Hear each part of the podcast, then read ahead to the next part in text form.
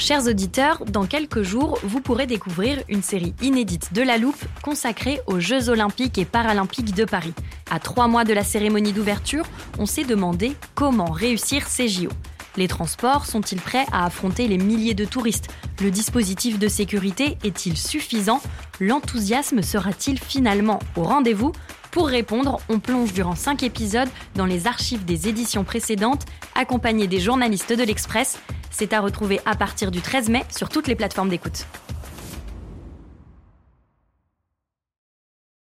I'm Sandra, and I'm just the professional your small business was looking for. But you didn't hire me because you didn't use LinkedIn jobs. LinkedIn has professionals you can't find anywhere else, including those who aren't actively looking for a new job but might be open to the perfect role, like me. In a given month, over 70% of LinkedIn users don't visit other leading job sites. So if you're not looking on LinkedIn, you'll miss out on great candidates like Sandra. Start hiring professionals like a professional. Post your free job on linkedin.com/people today.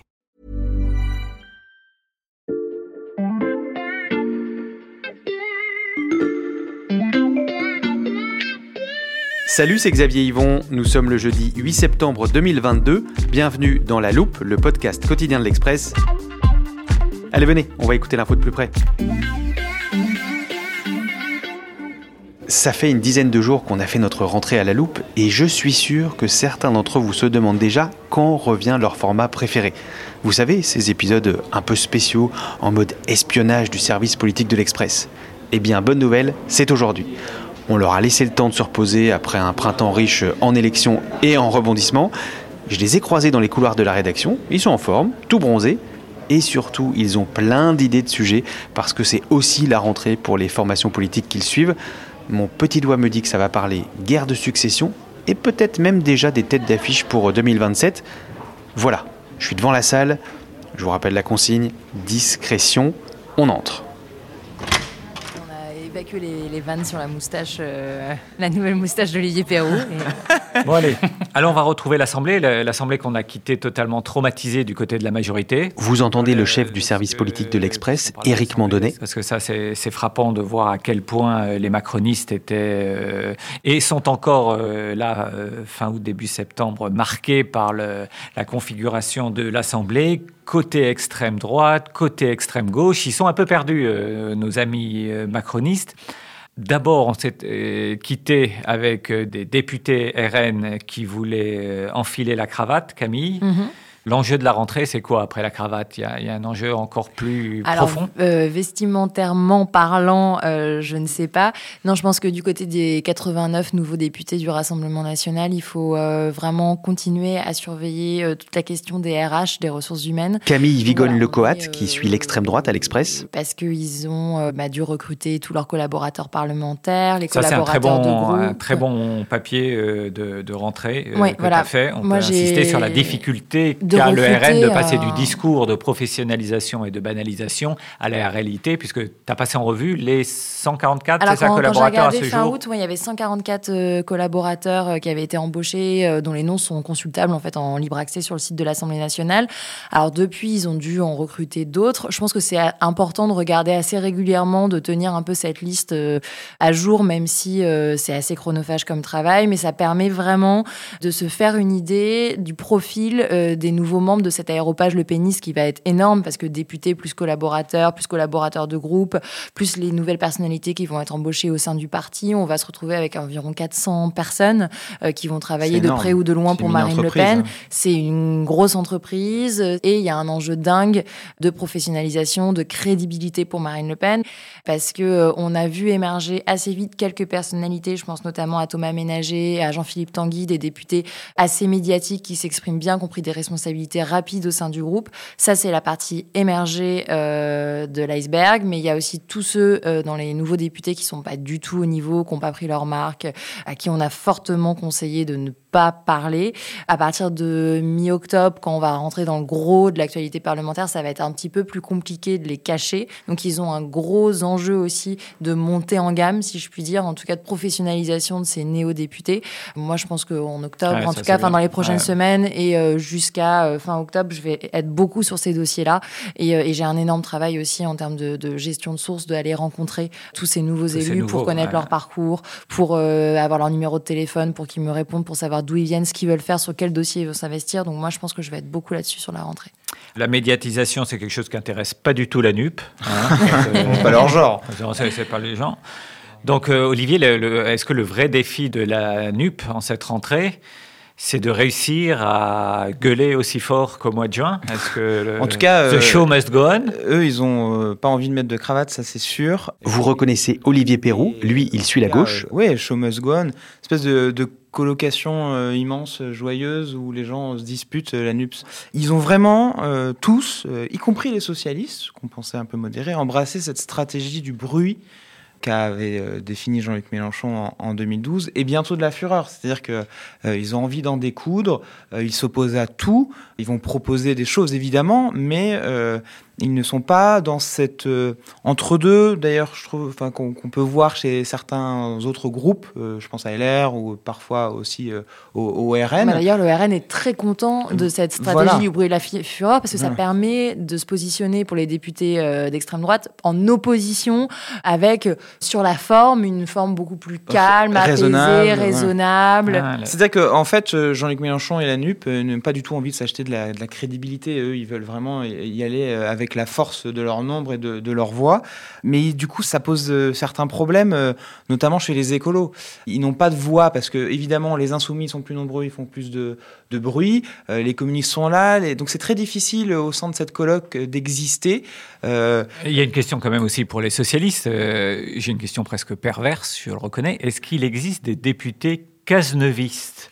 C'est-à-dire, pour faire simple, on, a vu l'appel de Cazeneuve dans le JDD. Là, il fait référence à un manifeste dans lequel l'ancien ministre de François Hollande appelle à refonder une gauche sociale démocrate. Est-ce qu'il reste des députés, notamment socialistes, qui se souviennent qu'ils ont eu jadis une culture de gouvernement et que le Parti socialiste, en tout cas, lui, est tenu de respecter certaines règles de la vie politique Alors, juste avant de répondre à ta question, je veux juste dire que le, gagnant pour moi de cet accord de coalition, c'est le Parti socialiste.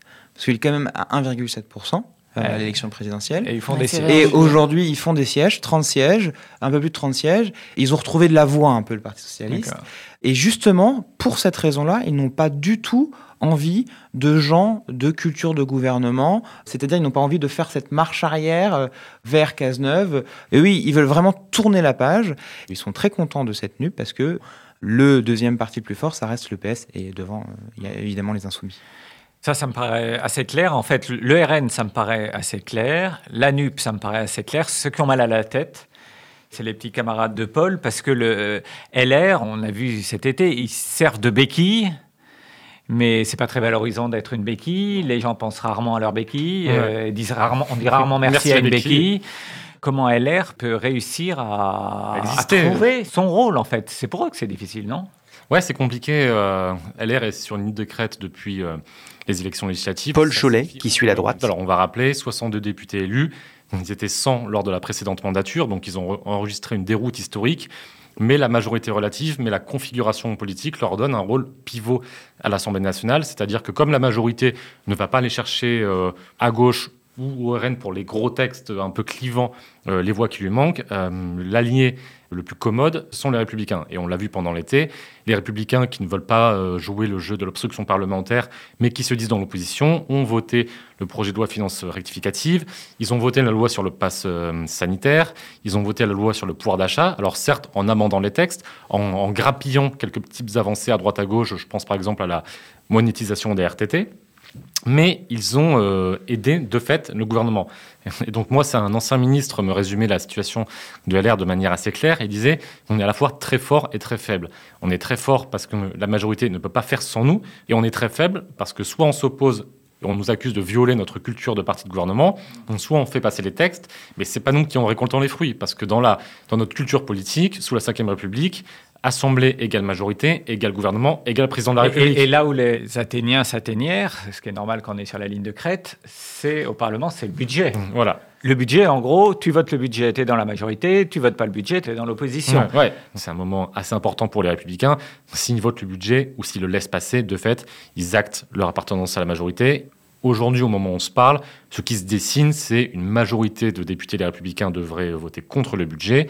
Certains vont s'abstenir ça sera quand même difficile pour le gouvernement de compter sur LR pour faire passer euh, son budget par le biais d'un vote classique. Donc pour toi, ils peuvent à un moment donné, ils vont faire un choix. Ils peuvent, ils peuvent pas durer euh, dans cette un peu cet entre-deux, sans en même temps bizarre. Parce que j'ai Bah, l'impression d'entendre les Verts il y a il y a dix ans, qui disaient, oh, les socialistes Non, quand même on sont avait dit méchants. pas, les- pas- pas de coup bas, c'est la non mais moi je trouve que les, les LR d'aujourd'hui Bah, ressemblent un peu aux Verts d'il y a deux quinquennats en cinq disant ans, ils sont hein. méchants, mais Euh, bon, on si est avec ça dure quand même. 5 ans, c'est un conseiller qui, disait, euh, qui m'expliquait ça euh, dès le lendemain des législatives. La pièce, elle finit toujours par tomber euh, d'un côté ou de l'autre. Moi, je pense qu'aujourd'hui, si les républicains continuent à, euh, d'aider de fait la, la majorité à faire passer ces textes, même moyennant quelques petites avancées, mais des avancées qui sont invisibles pour les gens. Les républicains se gargarisent de faire bouger le gouvernement sur tel ou tel texte, mais ça, qui c'est ça? Enfin, qui regarde LCP à 2h du matin, un, mardi soir, euh, pour Moi. savoir que tel Toi, amendement... rassure-nous. Toi, toi, rassure. Moi, Je note. Mais les gens, ils le voient pas, ça. Donc, euh, forcément, aujourd'hui, euh, le risque pour les Républicains, ou alors l'opportunité, mais dans ce cas-là, ils auraient dû l'assumer et entrer au gouvernement, c'est d'être euh, associés dans l'esprit des gens euh, à la majorité sortante, euh, dont le destin est assez incertain. Comme échéance à venir, donc on a parlé du budget, qui va être un moment clé, identifié comme tel par l'Élysée depuis presque le soir du second tour des législatives. Donc ça, cet automne, c'est un rendez-vous qu'on peut d'ores et déjà écrire. Qu'est-ce que vous voyez comme échéance là des prochains mois à surveiller? Camille, Ah, moi, il va y avoir Euh, un, un congrès à l'automne euh, du Rassemblement national qui doit désigner le successeur de Marine Le Pen à la tête du parti, vu qu'elle a annoncé qu'elle ne reprendrait pas sa charge. Donc il y a deux candidats, Louis Alliot d'un côté pour euh, les plus anciens, historiques, euh, maire de Perpignan, euh, symbole de continuité, l'ancien compagnon de Marine Le Pen, etc. Et euh, pour euh, la nouvelle génération, la relève, il y a Jordan Bardella qui occupait déjà le poste de président euh, par intérim pendant toute la campagne. Comme on est vraiment entre nous, enfin je vais noter quand même, euh, qui va gagner Normalement, Jordan Bardella, il est favori, mais je suis toujours très mauvaise en pronostic, donc quand je dis quelque chose, il faut s'en méfier. Non, ça, ser- ça serait une énorme surprise. Enfin, pour le coup, euh, une majorité d'élus à qui je parle euh, vont euh, voter pour Jordan Bardella. Il incarne quand même, effectivement, plus la suite, euh, évidemment, que Louis Alliot. Il a été euh, poussé comme euh, un numéro 2 euh, officieux par Marine Le Pen. Il, est sur sa, sur- il était en photo sur toutes les affiches pour les législatives, à côté d'elle. Enfin, ça serait une énorme surprise. En revanche, on s'attendait à une, une compétition très polie. Ouais, euh, rassure- Rassure-nous, ça va mal se passer. ça, ça va quand même un Parce que peu moi, mal j'ai se jamais passer. vu de compétition interne à une famille politique qui se passe bien. Ça Non, et tu pas, as raison. euh, Ça, on, on commence à avoir des attaques euh, assez dures euh, qui émanent des deux camps, notamment euh, les amis de Jordan Bardella euh, mettent en avant que Louis Alliot euh, déteste Paris, n'en a rien à faire des instances et euh, grosso modo ne travaille pas euh, et ferait mieux de rester à Perpignan. Il va y avoir un peu d'enjeu. Après, euh, l'actualité euh, parlementaire dont on parlait Ouais, avant est un enjeu plus grand pour Marine Le Pen que la succession au Rassemblement national. Voilà. Pronostic toujours. On se tourne vers euh, Paul. Donc là, là aussi, en toute discrétion. Qui sera le prochain président de Et il y aura plus de suspense euh, à droite euh, qu'au RN. Fin juillet, il y a Éric Ciotti s'est lancé. Éric Ciotti a été décrété de fait immense favori de ce scrutin, car euh, face à lui se profilait uniquement la candidature du jeune Aurélien Pradier, qui joue un peu la carte du renouvellement, la carte de la droite sociale, mais qui n'est pas vraiment un, un rival de, de sa trempe. Et là, surprise, Bruno Rotaillot s'est lancé, le patron Ouais. des, des sénateurs euh, LR. Et euh, Rotaillot s'est lancé pour une raison simple, c'est qu'il a observé cet été à quel point la perspective d'un duel Ciotti-Pradier et donc la victoire d'un Ciotti effrayait en interne. Certains lui ont dit, euh, si c'est Ciotti, le parti va péter, si c'est Ciotti, la majorité sénatoriale va exploser, il faut que tu y ailles. Donc ça lui a ouvert un espace politique qui est assez paradoxal dans la mesure où euh, Rotaillot et Ciotti pensent globalement la même chose sur tous les sujets. Tous deux appartiennent à l'aile droite du parti, ils sont très libéraux, ils sont très fermes sur les questions d'immigration, de sécurité, mais euh, l'espace qui, qui s'ouvre pour Rotaillot, c'est celui d'une droite très ferme, mais en même temps plus rassembleuse. Donc il y aura un nouveau président ORN, il y aura un nouveau président ALR. Et il y aura Jean-Luc Mélenchon. ah ouais, je vais vous décevoir, je suis désolé, hein, mais euh, chez Mélenchon, pas de congrès. Hein. La France insoumise, euh, il n'y a qu'une seule tête, c'est la sienne, et euh, les autres doivent pas trop dépasser parce que sinon elles sont tranchées. Par contre, la NUP, ce n'est pas que mais, enfin, si, c'est que Mélenchon, mais il y a aussi des, voilà, il y a aussi des... socialistes et des, des, communistes et des écolos. Je vais commencer par le, voilà, le programme, c'est des congrès évidemment. Je vais commencer par le moins intéressant, les communistes. Pourquoi? Parce que bah a priori, Fabien Roussel euh, va être euh, réélu à la tête euh, du PCF, même si il y a quand même une fronde en interne, parce qu'on sait bien que Roussel, il n'est pas très fan de Mélenchon, pas très fan de la NUP. Ensuite, il y a les écolos. Alors les écolos, ça va être cet hiver aussi. Ils sont en train de voir un peu les dates. Ce que je peux vous dire déjà, c'est que les écolos, Europe Écologie Les Verts, ne va plus exister en 2023. Ils vont changer de nom. Julien Bayou ne sera plus le patron de cette confédération euh, aussi. Donc euh, vraiment, il y a un espèce de renouvellement général euh, chez ELV. Finalement, le congrès, vous allez dire que je radote, mais le congrès le plus intéressant, ça va être celui du, du Parti socialiste. Pourquoi? Parce que justement, on disait tout de suite qu'Olivier Faure c'était un peu réconcilié avec la gauche et tourner la page du quinquennat Hollande, etc. justement, il veut faire de ce congrès un peu un congrès de renouvellement, de refondation, il dit, avec des débats, avec des vraies motions. Et visiblement, il y aura un vote en janvier pour nommer le nouveau patron, le nouveau premier secrétaire euh, du PS. Alors, malheureusement, pas de suspense là non plus. Il va être réélu. Pourquoi? Parce que ils sont assez peu nombreux face à Olivier Faure. Toutes les fédérations euh, socialistes sont tenues par des proches de Faure, la grande, très grande majorité. Et euh, Cazeneuve a quitté le Parti socialiste en fait. Donc il ne va pas porter de motion contre Olivier Faure. C'est pas possible. Carole Delga non plus, la présidente de la région Occitanie, qui est une de ses opposantes à Olivier Faure, a dit clairement qu'elle ne porterait pas euh, de motion en opposition à Olivier Faure. Donc finalement, il est tout est-ce Que, est-ce que François Hollande va faire quelque chose ou est-ce qu'il va être mis d'office dans le placard Je connais bien François Hollande quand même, il reste jamais dans le placard, il abandonne jamais. Il est un peu comme Mélenchon d'ailleurs, je trouve. Euh, il revient euh, toujours par la petite porte et si c'est pas par la petite porte, c'est par la fenêtre. Il s'est confié à l'Express dans un très grand entretien cette semaine. Bon, il distribue quelques baffes quand même, un Macron, un Mélenchon, au PS, mais il dit euh, Moi, je veux me tenir loin des affaires partisanes.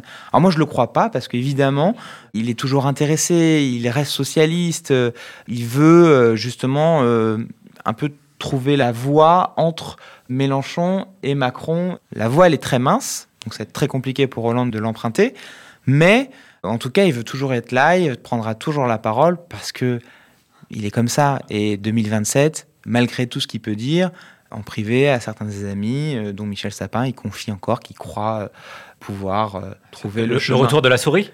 Le trou de souris, D'accord. c'est autre chose que les, éléphants. Et à propos de, des échéances des prochaines semaines, il ne faut pas oublier, ça arrive très vite, le 17 septembre, il y a Renaissance au carrousel du Louvre. Donc ça, c'est la naissance d'un nouveau parti macroniste. Il y aura peut-être Macron qui ira lui-même, qui sera président d'honneur parce qu'il veut garder le contrôle, parce que la principale donnée de ce quinquennat, euh, d'un point de vue politique, c'est que Macron ne sera pas candidat euh, la prochaine fois, et ça, ça change tout. À droite, à gauche, au milieu, en haut, en bas, se disent que dès lors que Macron n'est plus là, l'élection présidentielle sera forcément très différente. Il y a un doute sur Marine Le Pen. Moi, j'ai pas très bien compris si elle avait dit que c'était fini, sauf circonstances exceptionnelles. Il faut entendre par circonstances exceptionnelles que la prochaine présidentielle aura lieu une année impaire et donc que ça justifiera une nouvelle candidature. Je ne sais pas si elle-même a vraiment compris. Euh, elle se laisse tout ouvert. C'est vraiment ce qu'elle veut. Euh, oui, je pense qu'elle se laisse tout ouvert, que c'est une formule qui a l'avantage d'être très floue, donc très pratique pour elle. Circonstances exceptionnelles, ça peut être euh, la France va mal, le pays est en crise, ça peut être nous avons amorcé une extraordinaire dynamique avec 89 députés, donc je considère que les circonstances exceptionnelles de ma candidature sont réunies. En tout cas, il y a énormément de monde dans son entourage qui pousse pour que euh, elle soit euh, à nouveau candidate euh, en 2027. Je suis pas certaine que sa décision soit complètement prise. Moi, j'aurais tendance à répéter cette phrase que j'aime beaucoup qui est il ne faut jamais enterrer Marine Le Pen trop vite, à surveiller. Euh, Jean-Luc Mélenchon n'aime pas particulièrement être enterré vivant, lui non plus. non, c'est vrai. Euh, il sera là en 2027 Évidemment. Euh, ceux qui croient qu'il ne sera pas là en 2027, je pense qu'ils prennent un pari un peu trop risqué. Et j'en veux pour preuve, cette semaine, Jean-Luc Mélenchon a fait une interview chez nos confrères de reporters dans lequel il dit « Je souhaite être remplacé ». Et quelques heures plus tard, le même jour, il dit l'exact inverse. Dans une autre interview, il dit « Être remplacé dans cinq ans ». Je raconte n'importe quoi pour qu'on me foute la paix. Ce que je crois, c'est qu'il a transformé un peu tous ses successeurs potentiels. Il y en a beaucoup à la France Insoumise. hein. Adrien Quatennens, Clémentine Autain, Manuel Bompard, euh, qui sont tous députés. Et, et tous ces gens-là, tous ces jeunes qui montent, il les a un peu transformés en crocodiles pour moi. Il les a tous mis dans le même marigot. Et puis, ben, que le meilleur euh, dévore les autres. Mais alors, c'est- ce qui est assez drôle, c'est qu'il y a quelques jours, je déjeunais avec le député Jérôme Gage, qui, déjà, me parlait de primaire de la NUP. Voilà. Il peut très bien y avoir un socialiste comme Olivier Faure ou un écologiste comme Yannick Jadot. Il peut même y avoir deux insoumis. Là, je pense qu'il rêvait un peu. Mais en tout cas, déjà, on reparle des fameuses primaires de la gauche. À l'évidence, ce qui obsède la gauche aujourd'hui, c'est 2027. Alors, il y en a qui ne veulent pas entendre parler de primaire, c'est euh, LR. Mhm. Et pourtant, on a bien compris que Laurent Wauquiez euh, ne comptait pas passer tout le prochain quinquennat euh, en attendant 2027 euh, cloîtré dans sa région. Et Xavier Bertrand, dont j'ai souvenir qu'il avait dit que c'était cette fois ou jamais en 2022, et que s'il perdait, comme avait dit Chirac en 76, vous n'entendrez plus jamais parler de moi. 76, hein, Xavier Bertrand Ouais. continue la politique finalement. Bah, Vauquier et Bertrand euh, ont des ambitions pour 2027. On a vu récemment Laurent Vauquier avec Camille qu'il a assumé clairement devant nous. Il ne s'est pas caché derrière son petit doigt. Il pense à 2027. Simplement, lui, il a décidé d'emprunter un chemin différent que celui emprunté en 2017, qu'il avait euh, amené dans un fossé. C'est-à-dire qu'à une époque, il avait pris le parti, il s'était planté aux européennes avec euh, la liste de François-Xavier Bellamy qui avait fait 8% des voix, et il été contraint de quitter le parti. Là, il a dit, je passe mon tour, je ne prends pas le parti. Idéalement, il aimerait bien que Ciotti récupère le machin, parce que Ciotti euh, fait de Vauquier le candidat naturel de la droite pour 2027. Et lui, son pari, en tout cas, c'est comme ça qu'il le vend, c'est d'aller à la rencontre des Français, de, de s'immerger un peu dans le pays, de comprendre ce que la droite n'a pas saisi durant les euh, dernières années, pour revenir ensuite, peut-être un ou deux ans avant l'élection, se rappeler au bon souvenir des Français. Donc il, il fait ce pari-là, qui se défend, mais qui est aussi critiquable parce qu'il prend aussi un risque tout simple, c'est que de ne, un, de ne pas tuer le leadership à droite, et donc là on parlera de Bertrand, et, euh, et deux aussi, c'est tout simplement d'être oublié des Français, parce que Laurent Wauquiez, euh, c'est un nom qui parle aux habitants de, de sa région, c'est un nom qui parle à ceux qui suivent la politique, qui aiment la politique, mais le français lambda, Laurent Wauquiez, ça devient un vieux souvenir des années Sarkozy. Donc c'est euh, attention à pas être aussi un, un vieux grimoire, quoi. Mal malgré son jeune âge, parce qu'il n'a pas 50 ans. Ah, Et il y a Bertrand à côté. ouais. Bertrand, même Paris. Alors lui, il a, il a décidé de ne pas prendre la tête des Républicains, aussi euh, par nécessité. Après, le problème de Bertrand, c'est toujours le même, c'est que lui, il porte une droite euh, populaire, sociale, et en même temps assez ferme sur les sujets euh, sécurité et immigration. Donc euh, moi, là, c'est assez subjectif, mais je pense que cette droite-là, elle a un espace politique, théorique, mais elle ne trouve pas encore de réceptacle partisan. C'est-à-dire qu'aujourd'hui, la droite Bertrand, et Bertrand le sait, n'est pas majoritaire au sein des Républicains. Donc euh, il y a un hiatus entre ce qu'il porte euh, intellectuellement et la, la machine partisane pour, ré- dur. pour récupérer cette offre-là. On parlera une autre fois quand on sera au complet du camp macroniste. Je crois qu'on nous demande quelques papiers avant 2027. Et Mince. donc, on va, on va voir un peu ce qu'on peut faire. euh, Moi, Allez, c'est le moment où je les laisse les se répartir le travail. Je m'éclipse. J'espère que vous avez bien noté toutes ces dates et que vous attendez les articles de nos journalistes avec impatience. En tout cas, moi c'est le cas. Pour les lire, il vous suffit de vous abonner sur notre site internet l'express.fr. Ça ne coûte que 99 centimes pour 3 mois en ce moment. Pour ne pas rater nos prochaines plongées dans les coulisses du service politique, pensez aussi à vous abonner à la loupe sur votre plateforme d'écoute préférée, par exemple Deezer, Castbox ou Podcast Addict. Cet épisode a été produit par Margot Lanuzel, monté par Ambre Rosala et réalisé par Jules Cro. Retrouvez-nous demain pour passer un nouveau sujet à la loupe.